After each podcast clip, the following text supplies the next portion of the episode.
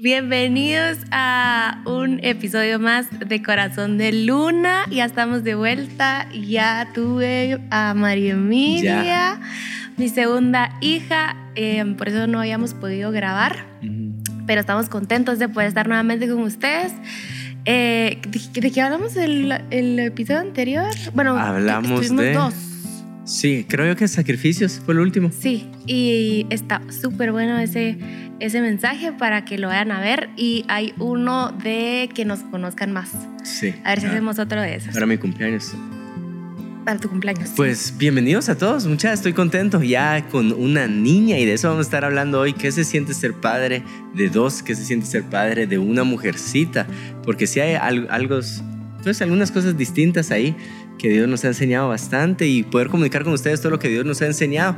Pero antes de irnos a el contenido. También podríamos contar cómo nos fue en el hospital, cómo le fue al Cuchi con su hermana y cómo representa para nosotros el hecho que Cristo Jesús nos haya venido a ser hermanos los unos a los otros. ¿Cómo está hermana Melissa? bueno, pues les voy a contar un poquito de... Espérame, espérame, solo antes, antes, antes. Te agradecería mucho, sí, estás en YouTube, deja un comentario ahí, manitas o emojis o algo que Dios te habló para ti. Eh, nos sirve mucho para que YouTube reconozca este contenido y pues lo posicione en su algoritmo como algo importante. Y si estás en Spotify o en alguna otra plataforma de podcast, tomate cinco segundos. No tarda más de cinco segundos en irte a donde están las estrellitas y valorar el contenido Mientras más valoraciones tiene, también lo reconoce como, eh, ¿qué? Buen contenido y lo posiciona en los algoritmos. Dicho eso. Bueno, les voy a contar un poquito de cómo estuvo el, el, el, embarazo, mero, decir, el mero día. Eh, tenía. O sea, no el mero día, el embarazo, el mero día. no, del parto. no. Bueno, este, eh, Juan Diego tenía una fecha me recuerdo que cuando fuimos al ginecólogo me dijo, tú no vas a poder tener tu parto normal porque recordame, bueno, ya me había, ya se había recordado, pero me dijo, no vas a poder tener tu parto normal como hubieras querido porque el primero no lo tuviste por temas de dilatación. Entonces puedes tener seis hijos más que en ninguno de tus embarazos vas a dilatar. Y yo, ah, va, porque nuevamente idealicé. Yo dije, bueno, en mi primer parte idealicé que iba a estar así pujando y no sé qué. y en el segundo también. De hecho, Juan Diego me dijo, mi amor, no sé si quiero eso porque al rato me hace a sacar, saber ni qué cosa. Sí, o sea, yo no quería que me apretara la mano y que me dijera por tu culpa o algo así. yo quería eso mucho. Entonces dije, bueno. Y me dijo, em, podemos volver a esperar si quieres, pero sería mucha necesidad de tu parte. Y yo, bueno. Entonces, bueno, pongamos fecha. Y Juan Diego tenía una fecha, me dijo, mi amor, em, antes de la cita que tuvimos, me dijo, creo que estabas de viaje, y me dijo, tengo una fecha para que nazca María Emilia. Y yo le dije, ¿cuál? Y me dijo, 22, 22 de abril. Y yo, ¿y por qué 22? Solo porque es 22 del 4 del 22. Qué bonito, y yo así cada vez que llene un formulario, no me cuesta recordarme la fecha. bueno, pues la cosa es que lo mismo fue con José Juan, él quería el 4 de agosto el 4, el 8 del 19. Pues entonces llego el lunes a, antes del, porque 22 era viernes o fue viernes, y este me dice el doctor, fíjate que no vamos a poder llegar hasta el viernes porque tu líquido amniótico bajó y pues no es de emergencia que te tengamos que meter ahorita al hospital, pero no vas a poder llegar al 22, va a tener que ser lo más más el miércoles. Eh, y yo, porfa, porque el día siguiente tenía cosas que hacer. Y yo, porfa, mañana no. Eh, teníamos una cita en el colegio donde, que, donde estamos viendo dónde meter a José Juan ya para colegio de grandes, etcétera. La cosa es de que dije, no, mañana no. Y Juan dijo, no, doctor, mañana no. La fecha es impar. qué feo un número impar. No quiero que mi hija nazca un número impar. Entonces, negociando la fecha de mi hija, nos dijo el doctor, bueno, no pasamos del miércoles, eso fue el lunes, va. Miércoles está perfecto. 20 de abril. Entonces, em, fuimos, nació en la tarde. Eh, ahorita nosotros no habíamos vivido la experiencia de tener un bebé durante, o, ingresar al hospital en medio de esto después de COVID. Entonces, la experiencia fue completamente diferente. Con José Juan fue sí, llegamos a las 6 de la mañana, a las 7 ya estaban haciendo él, súper fácil. Aquí un trámite, porque te tienen que hacer para COVID, tienes que esperar resultados. Total, de que fue un... un merequetengue. ¿Y no te gustó? ¿No te gustó el hecho que no? Yo, la verdad. Porque igual el doctor nos había dicho, tienen que llegar, tienen que llegar con mucho tiempo de anticipación porque se tarda, pero no sabíamos por qué se tardaba. Y cuando llegamos ahí es, bueno, son cuatro horas para esperar la prueba eh, de COVID. Entonces esperamos cuatro horas, llegamos. Pero de ahí ya se fue todo muy parecido al nacimiento de José Juan. Sí, todo lo demás, sí. Aparte que no, no tenés visitas. En parte que sentí súper raro porque cuando José Juan nació, el cuarto estaba lleno. Me recuerdo que yo, me decían, eh, ¿quieres que te dejemos para que descanses? Y yo, no, yo me voy a dormir, ustedes pueden quedarse acá, yo me voy a dormir. Entonces, literalmente la gente entraba y yo, siéntense, ahí está la nena, y yo me quedaba dormida y no, o sea, no, no, me es difícil dormirme. Entonces, en este, en este parto fue súper raro porque no llegó nadie. Entonces, si tocaba a alguien era la enfermera nada más. Pero fue rico, la verdad, también. En fin, la cosa es que eh, nació y nació a las 2.50 de la tarde, el mismo procedimiento, te ponen una epidural. Nunca he querido ver la bendita aguja porque yo digo, me voy a aguadar toda así mismo. Sí. Una aguja que me han dicho que es grande, entonces yo ni volteo a ver, solo sigo instrucciones, no quiero ver nada y ya. Entonces nació. Nació con la canción de Juan Luis Guerra de Tan solo he venido. Sí, yo elegí esa canción. Bien bonita. Vi el video después cuando Juan Diego, cuando tú lograste, me puse a llorar. Fue bien especial. Y ahí este, tuve un poquito de complicación al momento que me abrieron porque la placenta se me metió al útero. Si sos doctor, puedes comentar ahí em, que es algo raro. Eso fue lo que nos dijo los doctores, que fue algo raro. Gracias a Dios no perdí mi, mi matriz. Em, sino que solo quitaron parte de la placenta que se había metido al útero. Extrañísimo. El doctor me enseñó, mira, quedó perfecto tu útero. Está sutura, saturado, suturado, no sé cómo se dice. Suturado. Y era como un chorizo. yo como, ah, va. y ya después me hicieron conciencia de que sí fue algo serio lo que me pasó. Y, pero gracias a Dios estoy bien. Sí, o sea, los doctores nos dijeron para que, esté, para que le agradezcas al Señor en tu oración, se pudo haber, si se complicaba, me, Melissa pudo haber desangrado, ¿verdad? Sí.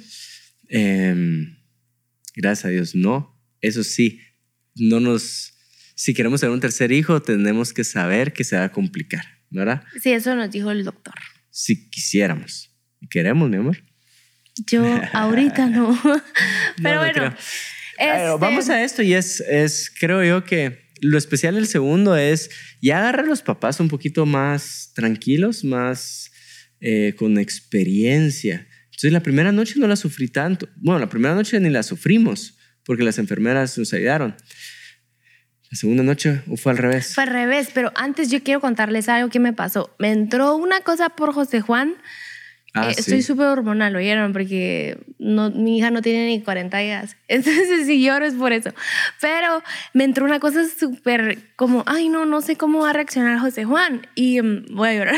Mm, y, y mm, yo decía, no, no, no sé cómo, si, o sea, si va a ser como buen hermano o si no le va a gustar la idea de tener otra hermana, porque solo éramos los tres. Y aprendí tanto en esto, llamé a una amiga mía eh, y le dije esto, Maíta, y le dije, estoy preocupada por esto. o sea, me recuerdo que la última noche que yo sabía, lo fui a dormir y yo lloraba en su cuna, y yo así como, ay, va a ser su última noche que va a ser único hijo.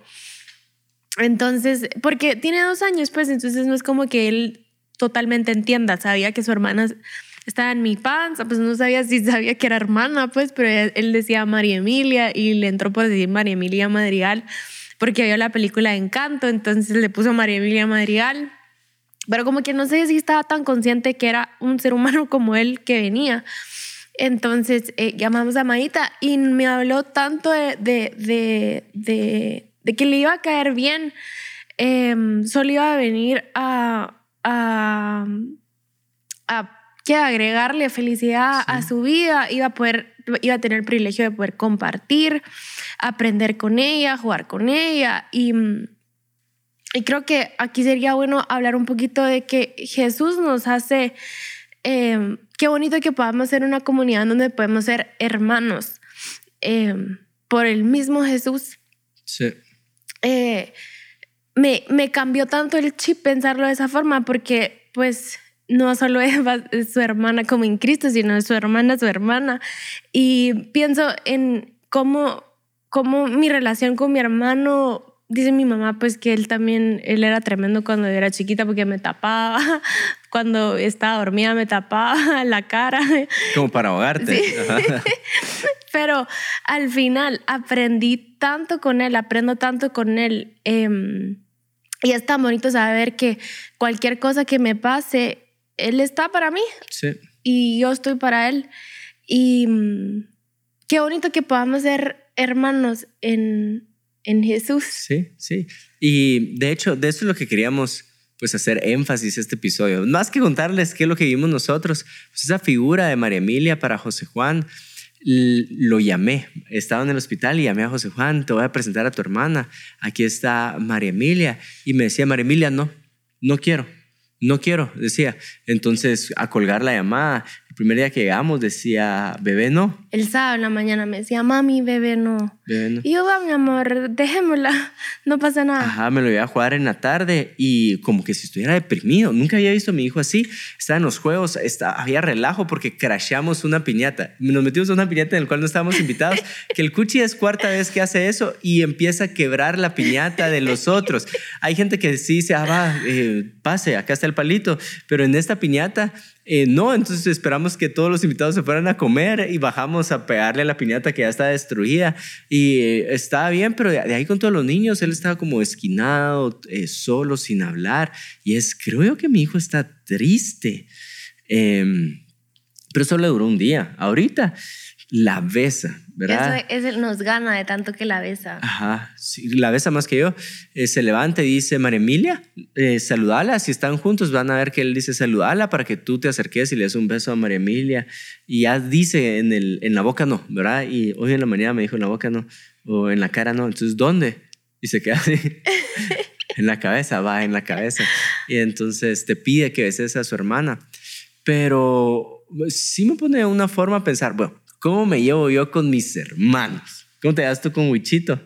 Súper bien, o sea, no es esa relación de que al principio sí él me llamaba todos los días de recién casada. Sí. Me llamaba todos los días. Ahorita ya no tanto, pero me llevo re bien, le tengo mucha confianza, él me tiene a mí, soy más de que escucha, lo escucho a él que él a mí, pero, pero re bien, ya les el modo, de chiquitos hasta una engrapadora nos tiramos y así, así feo. Pero nos reconciliamos rápido. Mi, eso sí, mi mamá no dejaba, ¿sabes? De repente estábamos como sentados en la mesa y había pasado una pelea y yo no le hablaba y mi mamá se da cuenta y me decía, ¿cómo así que no le estás hablando a tu hermano? Ahorita se me ponen a hablar. Ustedes no se pueden dejar de hablar. Creo que eso ayudó porque no podíamos, de hecho, literalmente no podíamos dejar pasar un día sin hablarnos porque mi mamá se daba cuenta. Entonces eh, nos tocaba solucionar rápido y perdonar. Y mm, mi hermano es intenso en carácter, entonces él tiene una mechita corta que se, que se enciende así, pero también se apaga rápido. Sí. O a veces. Entonces eso nos ayudaba. Yo soy más como relajada, entonces eh, nos ayudó un montón. Y ahorita, bueno, de recién casada, todas las noches mi hermano me iba a buscar a mi cuarto y me iba a contar el día, su día. Eh, y cuando nos casamos, mi hermano me llamaba todos los días, hasta que como que ya le fue bajando. Y ya no me llamaba todos los días. Entonces mi relación con él es, eh, lo escucho mucho. Yo creo que él quisiera eh, que comiéramos más, más veces. Ah, sí, sí. Full tiempo de calidad, sí, porque mi hermano es full tiempo de calidad. Entonces le dije, va, probemos, venite a almorzar a mi casa todos los, y dije un día a la semana, y solo pasó una vez y ya no ya pasó. No más, Perdón, muchito, pero te amo. Pero sí quisiera más tiempo, pero, pero bien, súper bien. ¿Tú cómo te das con tus hermanos? Sí, yo me llevo bien ahora. Yo, o sea, yo miro la relación con tus hermanos y se hablan mucho. Yo con mis hermanos casi no me hablo, pero no es... Una vez se lo está intentando explicar a tu mamá, no es porque no querramos hablar o no es porque necesitemos el hablar mucho. Si hablamos una vez al mes, es como, ¿qué onda? Y ahí arrancamos la conversación como, no sé, como esas amistades que no los has visto por mucho tiempo y puedes arrancar una conversación como que se vieron ayer. Entonces, es así. No somos nosotros mucho de tiempo de calidad, em, pero si, si me intento recordar, tal vez más pequeño, adolescente, 14, 13 años, sí había este a ver, quiero buscar las palabras correctas. Con José Juan ahorita miro que si llevamos un biberón, una pacha, él pregunta de quién es esa pacha, de María Emilia o mía. Y si molestamos que es de María Emilia, él empieza a decir, no, mía. Porque hay algo y es que entre los hermanos uno aprende a compartir. Y creo yo que tú mencionaste algo acerca de Jesús que vale la pena resaltar acá y es la figura de Cristo en nosotros. Cuando nos vino a salvar, nos hizo coherederos con Cristo. Eso quiere decir que hay una herencia. Había una herencia para los hijos de Dios, en este caso para el Hijo de Dios, Cristo Jesús. Y el hecho de Él rescatarnos a cada uno de nosotros es Él tomar la decisión de, bueno, ahora voy a dividir mi eh, herencia. Ahora, lo que era para mí es para todos. Y esa parte, pues uno tiene que aprender a compartir. Y uno comparte con los hermanos en carne, eh, pero creo yo que la figura acá de Cristo es enseñarnos a compartir un poquito más como hermanos en iglesia, ¿verdad? Creo yo que la figura de Jesús como nuestro hermano es una figura de generosidad. Como iglesia podemos ser más generosos. Y eso es lo que me está resaltando ahorita, de tener a dos bebés y es, es, es mi hijo ha tenido que aprender a ser generoso, no solo con las cosas físicas como su pacha em, o materiales, nosotros podemos aprender a ser generosos con la iglesia. Y ahí sí motivarte a, los que nos están escuchando, viendo esto, podés ser generoso con tu tiempo, con tus recursos. Si hay algún lugar en tu iglesia para ayudar al necesitado, como en casa de Dios tenemos el banco de alimentos, hacelo. Si no tienes a, alguien, hace poco nos motivaron bastante a ayudar a una viuda, por ejemplo, ¿verdad? Ya llevamos como, no te había contado eso, pero ya llevamos como unos ocho años de ayudar a dos huérfanos, ¿verdad? ¿Te recuerdas? Sí, sí, sí. Ajá pero pues el, no, el tiempo, como que no sé si lo ah, tenías presente, cuánto tiempo llevamos. Eso, eso, la figura de Jesús como hermano te inspira a ser generoso. Y podés sacar esto de este episodio. Tú puedes ser más generoso con tus hermanos en la carne y con tus hermanos de la iglesia también. Y lo curioso es que José Juan, José Juan supo que era tenernos a nosotros dos para él. María Emilia nunca va a saber qué es eso, mm. ¿verdad? Que es tenernos a nosotros dos solo para ella porque en el contexto que ya vino ya, ya, ya está José Juan. Y aunque José Juan se case y se vaya a vivir, no deja de existir, ¿verdad? Nuestro amor hacia él. Eh, ahora, ahí creo yo, porque todo empezó en cómo, me, cómo, cómo fue la relación con mis hermanos en la adolescencia. Creo que esa es la parte más difícil, el saber que compartís el amor de tus papás, ¿verdad? Y uno como hijo... Eh, Dios, Dios, Dios, Dios no tiene recursos limitados, ¿verdad? Nosotros como papás sí. Entonces, eh, tú no, ustedes no fueron tres, pero nosotros cuando éramos tres, era mi papá tenía de la mano a Anita y de la otra mano a Cachito. Yo quiero una tercera mano para mí, mm. ¿verdad? Eh, eso no lo va a vivir José Juan y María Emilia porque eh, esta, o, o va, mi mamá se quedaba sola por viaje. Entonces, uno se quedaba de un lado y otro el otro. Y, alguien no se quedaba de la par. Sí, sí. Eso nos tocó. Una vez mi mamá me. yo estaba solloceando así, porque no me tocó ningún lado de mi mamá, entonces me quedaba en los pies, así atravesado en los pies para que todos tuviéramos un espacio ahí. Eh, pero, a ver, creo yo que hay que encontrar paz en lo siguiente. Uno como hijo sí puede encontrar favor de parte de los papás los papás, yo sé que aman por igual a cada uno de sus hijos, yo amo por igual, pero es diferente el favor que los hijos pueden encontrar en nosotros. A ver, ¿cómo lo puedo explicar de mejor forma? Caín y Abel. ¿Verdad? Y creo que Dios te habló esta semana de ellos. Tal vez, tal vez construirse un poco ahí, pero es uno halló más favor delante de Dios que otro. Y el hecho que uno como hijo se dé cuenta que mi hermano en este momento se ha tenido más favor que el otro, ahí es donde se empieza lo complicado, las envidias, los celos, em, surgió el primer asesinato. Alguien me dijo, o un judío dijo, la verdad es que nosotros no tenemos problema de nación, algo así dijo, sino que tenemos problema familiar. Desde Ismael hasta el día de hoy, las están peleando em, en Medio Oriente, entonces creo yo que podemos encontrar algo ahí es diferente el favor que nosotros provocamos en nuestros padres. Y si lo vemos como hijos de Dios, como hijos de Dios, y si puedo tomar el ejemplo de Caín, es diferente el favor que podemos encontrar delante de Dios.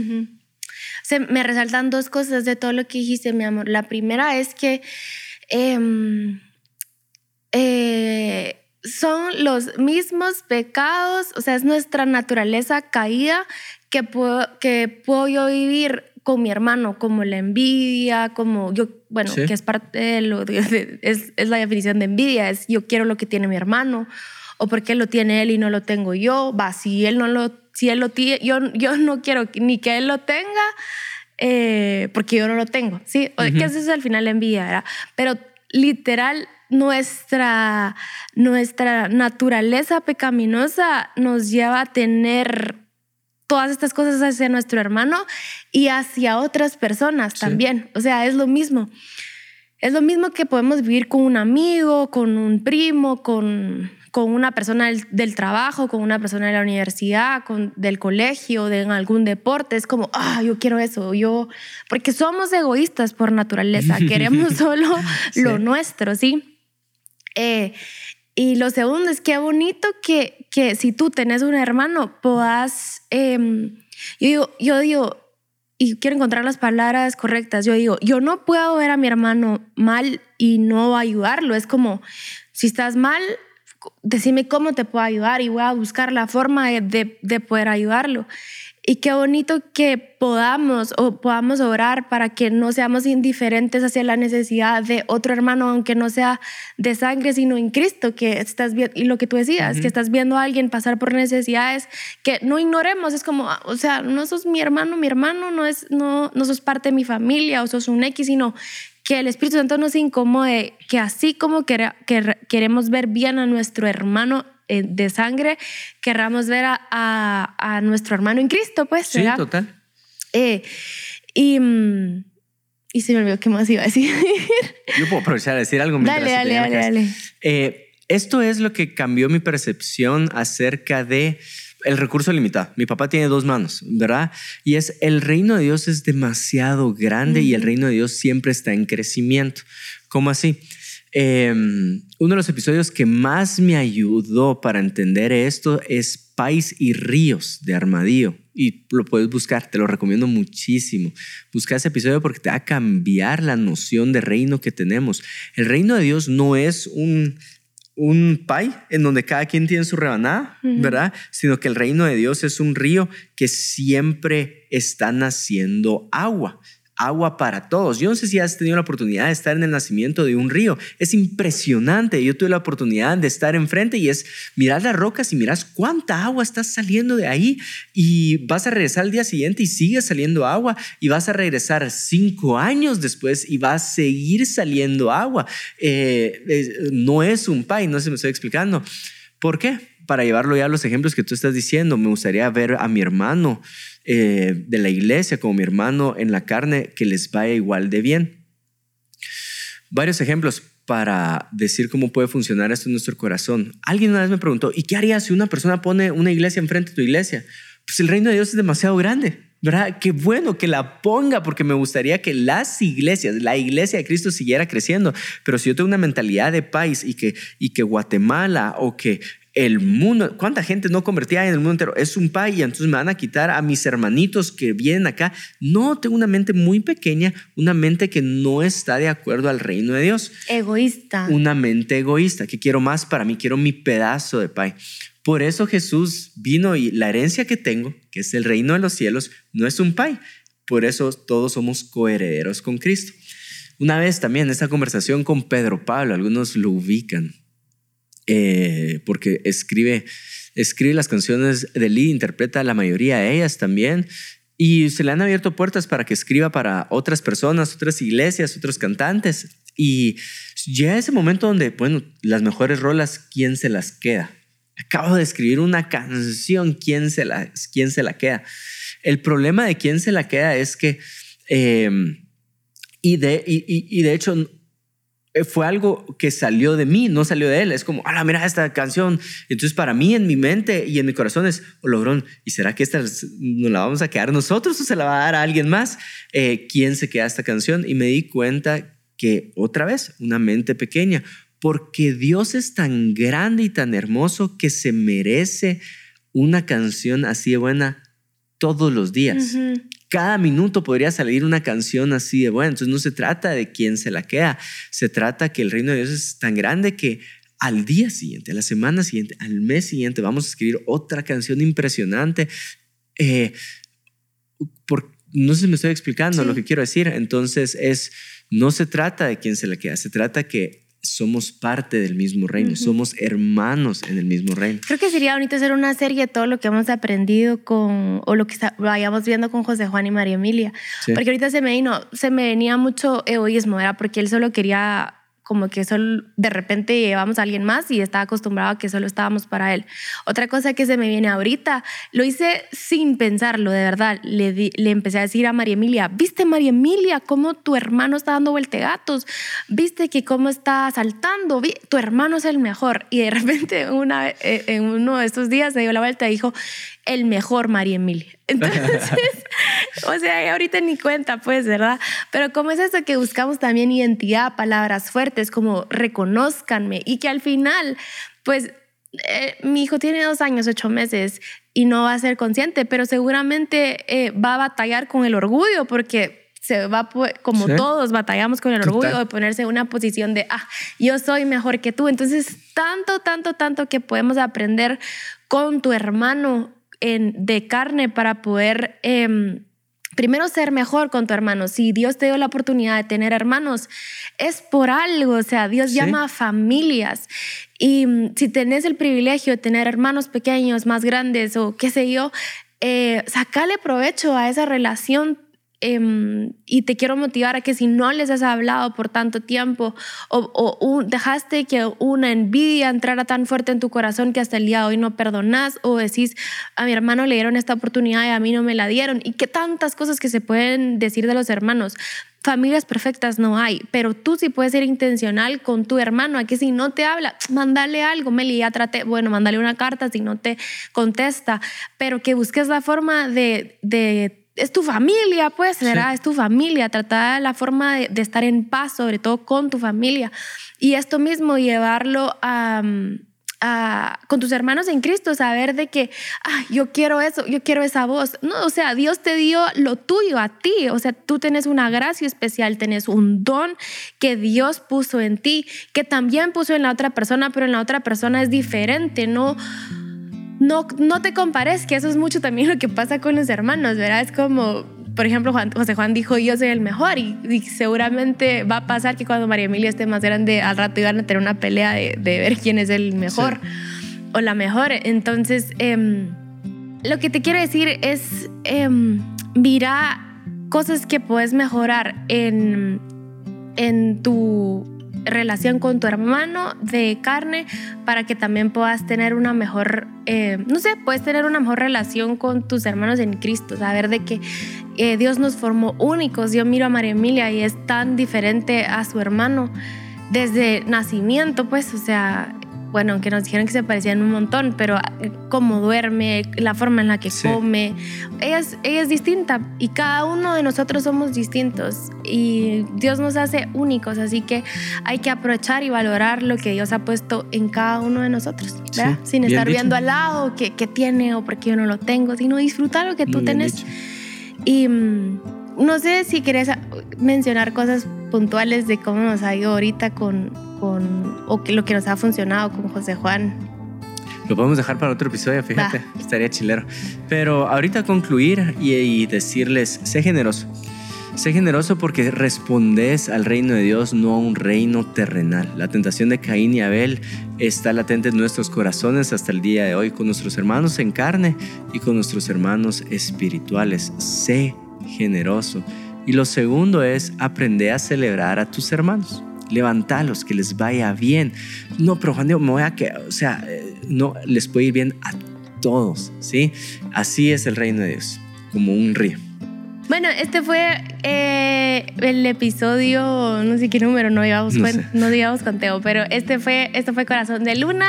Eh, vamos a seguir hablando un poquito más de esto, de, de la relación de hermanos. Y gracias por escucharnos, suscríbanse, compártanlo, nos ayuda muchísimo. Eh, vamos a leer sus comentarios y nos vemos en el próximo episodio. Dios lo bendiga.